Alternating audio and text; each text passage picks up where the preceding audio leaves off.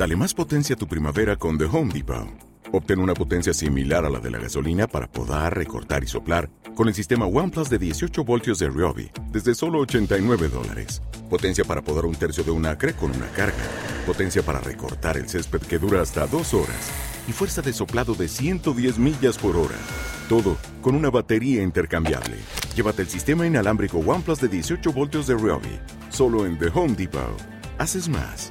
Logras más. ¿Qué tal? ¿Cómo estás? Es un placer que hayas querido aprender más sobre estas máximas, pero antes, si es tu primera vez analizando este tipo de contenidos, déjame presento, mi nombre es Salvador Mingo y soy el fundador del programa Conocimiento Experto. Y como te dije previamente, en esta ocasión tengo tres máximas enfocadas al tiempo y al trabajo. En pocas palabras, cómo sacar el máximo provecho de nuestro tiempo cuando estamos trabajando.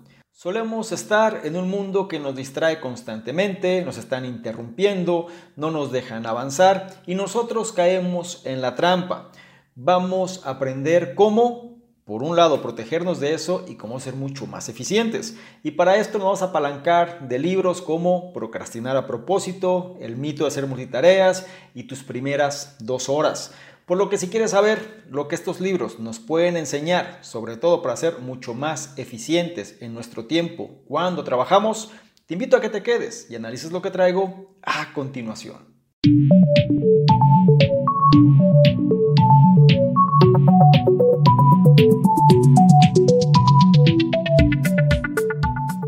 Máxima número 1. Después del almuerzo, concéntrate en tareas pequeñas y de baja prioridad. Ahora llegamos a la parte más difícil del día, el bajón posterior al almuerzo. Probablemente desearías poder meterte debajo del escritorio y tomar una siesta. Desafortunadamente todavía tienes que trabajar, incluso si te sientes agotado. Es por eso que esta parte del día está reservada para todas tus tareas de baja intensidad y bajo impacto. El mensaje clave. Después del almuerzo, concéntrate en tareas pequeñas y de baja prioridad. La atención, la memoria y el estado de ánimo disminuyen después del almuerzo, así que trata de no programar reuniones importantes ni tomar decisiones críticas. En cambio, dale un descanso a tu cerebro. Aún así, mantente activo. Tómate este tiempo para hacer las pequeñas cosas que has estado posponiendo, como archivar y organizar. Aunque estas tareas son aburridas, siguen siendo bastante importantes. Curiosamente, hacer estas pequeñas tareas repetitivas puede aumentar tu confianza. En lugar de intentar pensar en un borrador de correo electrónico, puedes hacer algo simple y terminarlo. Siéntete libre de usar el piloto automático y hacer cosas simples, como dar formato a esa presentación de PowerPoint o el boletín de correo electrónico. Para mejorar un poco tu estado de ánimo, usa la hora del almuerzo para hacer una lista de tareas pendientes de lo que debes hacer por la tarde. Luego, una vez que hayas realizado cada tarea, la pequeña cantidad de dopamina que obtengas por tachar elementos será una ventaja adicional. Por último, finalmente puedes manejar tu bandeja de entrada correctamente.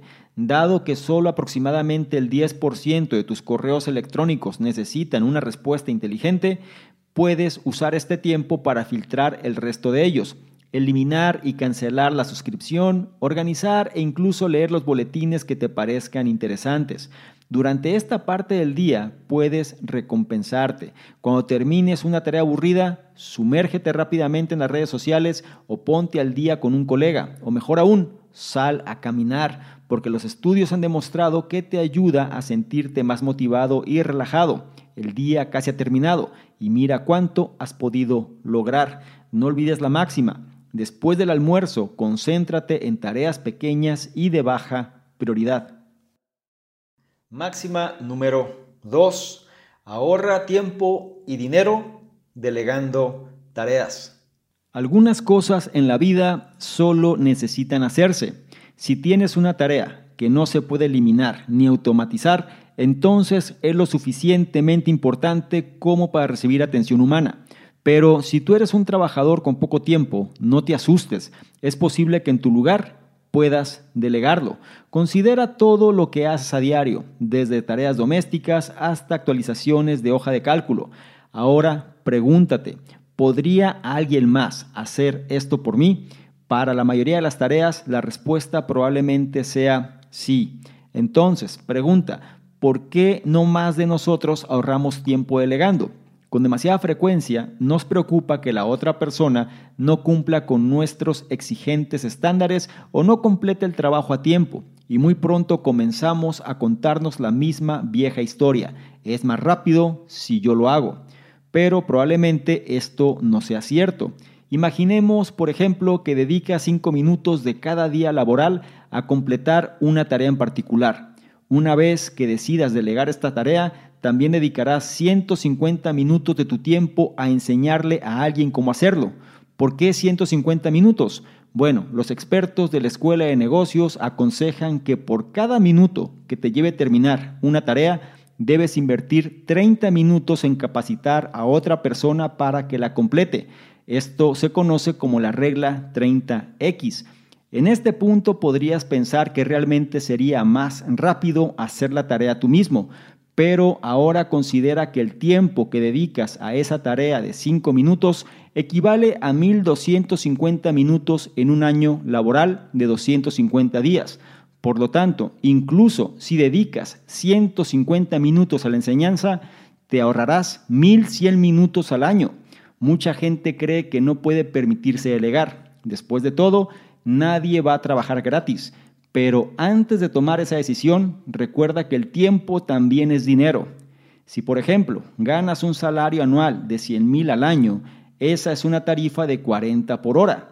Por lo tanto, delegar esos 1100 minutos te permitirá disponer de más tiempo para gastarlo en ganar dinero. Y siempre que la tarifa por hora de la otra persona sea más baja que la tuya, aún obtendrás ganancias. Así que no intentes hacer todo tú mismo. Utiliza otro par de manos para multiplicar tu tiempo. No olvides la máxima, ahorra tiempo y dinero delegando tareas.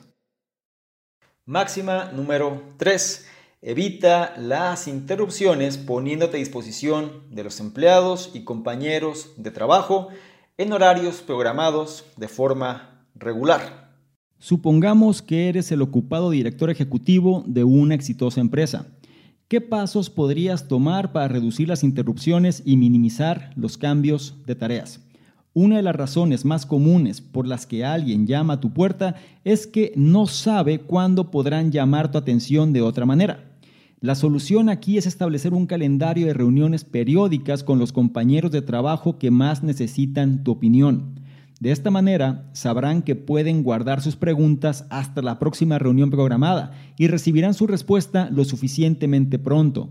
Y como no tendrán que llamar a tu puerta, tendrás tiempo ininterrumpido para concentrarte en tu trabajo entre estas reuniones. Esto lo han hecho distintos ejecutivos y mencionan que una vez que establecieron una reunión diaria con su secretaria a las 10 de la mañana, todas las mañanas, ya no tenían que escucharla llamar a su puerta una docena de veces al día. Otra forma de mantener a raya las interrupciones es establecer un periodo u horario regular en el que la puerta de tu oficina esté abierta para cualquier empleado que pueda necesitar tu ayuda. La mayoría de las tiendas no abren las 24 horas del día, los 7 días de la semana. Y eso funciona bien, porque los clientes saben bien cuándo pueden presentarse para comprar lo que necesitan.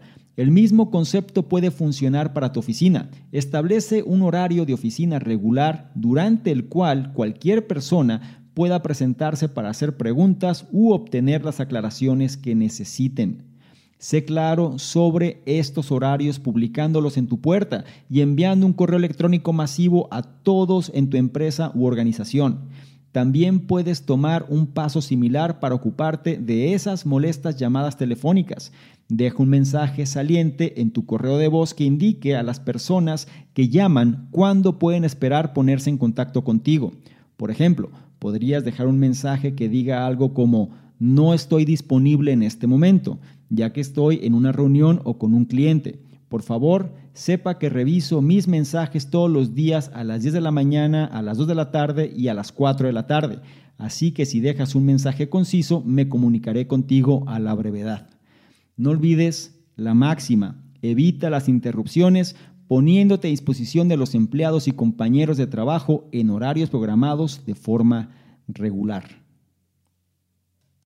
Estas fueron tres máximas del programa Conocimiento Experto, en esta ocasión enfocadas a cómo ser mucho más efectivos, más eficaces con nuestro tiempo en nuestra jornada de trabajo. Aprendimos aspectos importantes como el hecho de establecer límites. Tenemos que dejar de temer al hecho de estar siempre disponibles, porque de otra forma difícilmente vamos a poder avanzar en lo que es importante. También aprendimos la importancia de nuestro reloj biológico, es decir, después de la comida, más vale que no hagamos tareas que requieran una gran concentración, porque nuestra capacidad está algo mermada y tenemos que dejar que se regule de forma natural. Y aprendimos también la importancia de tener una visión de largo plazo en el concepto de realizar las tareas. Solemos tener esta creencia errónea que si lo hacemos nosotros lo haremos más rápido. Quizá en el corto plazo pueda suceder, pero en el largo plazo nos damos cuenta de que una actividad que aparentemente nos consume poco termina consumiendo mucho más que si lo hubiésemos delegado. Tenemos que hacernos este hábito de empezar a delegar todo lo posible para nosotros enfocarnos en lo importante. Me gustaría mucho saber tus comentarios al respecto. ¿Cuál de estas máximas tuvo mayor resonancia contigo y vas a llevar a la práctica? Porque es la forma en la cual puedes convertirte en una mejor versión. Y como me gusta recordártelo, realmente el conocimiento pasivo de poco sirve. Es mediante la implementación, la validación, la experimentación, la comprobación de los resultados que hagamos nosotros mismos lo que realmente va a generar estos cambios. Por otro lado, si esta información la consideras de valor, no se te olvide evaluarla, compartirla, darle me gusta, porque de esta forma nos apoyas a llegar a una mayor cantidad de personas que también pueden beneficiarse de este tipo de contenidos. No se te olvide revisar en la descripción los enlaces que ahí aparecen, porque te van a llevar a nuestros distintos programas, incluido el reto 60-100. Este reto donde te llevo la mano para ajustar tu estado mental y seas una mejor versión. Es gratuito, no lo olvides. Y por último, no menos importante, si quieres que interactuemos de una forma más dinámica, ¿por qué no le tomas una imagen, un screenshot a este contenido? Te vas a Instagram, me buscas arroba Mingo y colocas esta imagen en tus historias. Te aseguras de etiquetarme y poner tus comentarios. Si lo haces, yo te voy a responder en reciprocidad y además te voy a compartir con la audiencia. ¿Te parece bien? Espero que sí. Te recuerdo mi nombre. Soy Salvador Mingo, soy el fundador del programa Conocimiento Experto y yo te espero en una siguiente sección de Máximas. Chao. ¿Qué tal? ¿Cómo estás? Por acá Salvador un placer que estés revisando este contenido donde te voy a explicar precisamente qué consiste esta membresía del canal conocimiento experto. Son tres niveles. El nivel número uno, miembros estándar, son personas que quieren tener una comunicación más directa. Es decir, actualmente recibimos muchos comentarios, dudas, preguntas, etcétera, y es difícil responder a todos. Por ende, vamos a diferenciar las personas que tienen un interés genuino de aquellos que simplemente son curiosos y la membresía estándar es la base de ello. Las personas que formen parte de esta membresía van a tener prioridad para poder ser, para que sus dudas, preguntas, comentarios sean respondidas. ¿sí? Es decir, tengan respuesta en relación a lo que están comentando. Por otro lado, también van a ser los elegidos para apoyar en la selección de los libros de la semana. Es decir, actualmente dentro de la sección del conocimiento experto están ahí de libros y vamos a priorizar a estas personas para que sean ellos los que definan cuáles serían los siguientes libros a elegir. Y por otro lado, van a ser las personas que se van a enterar más rápidamente de notificaciones, promociones, información de poder y demás que vale la pena compartir.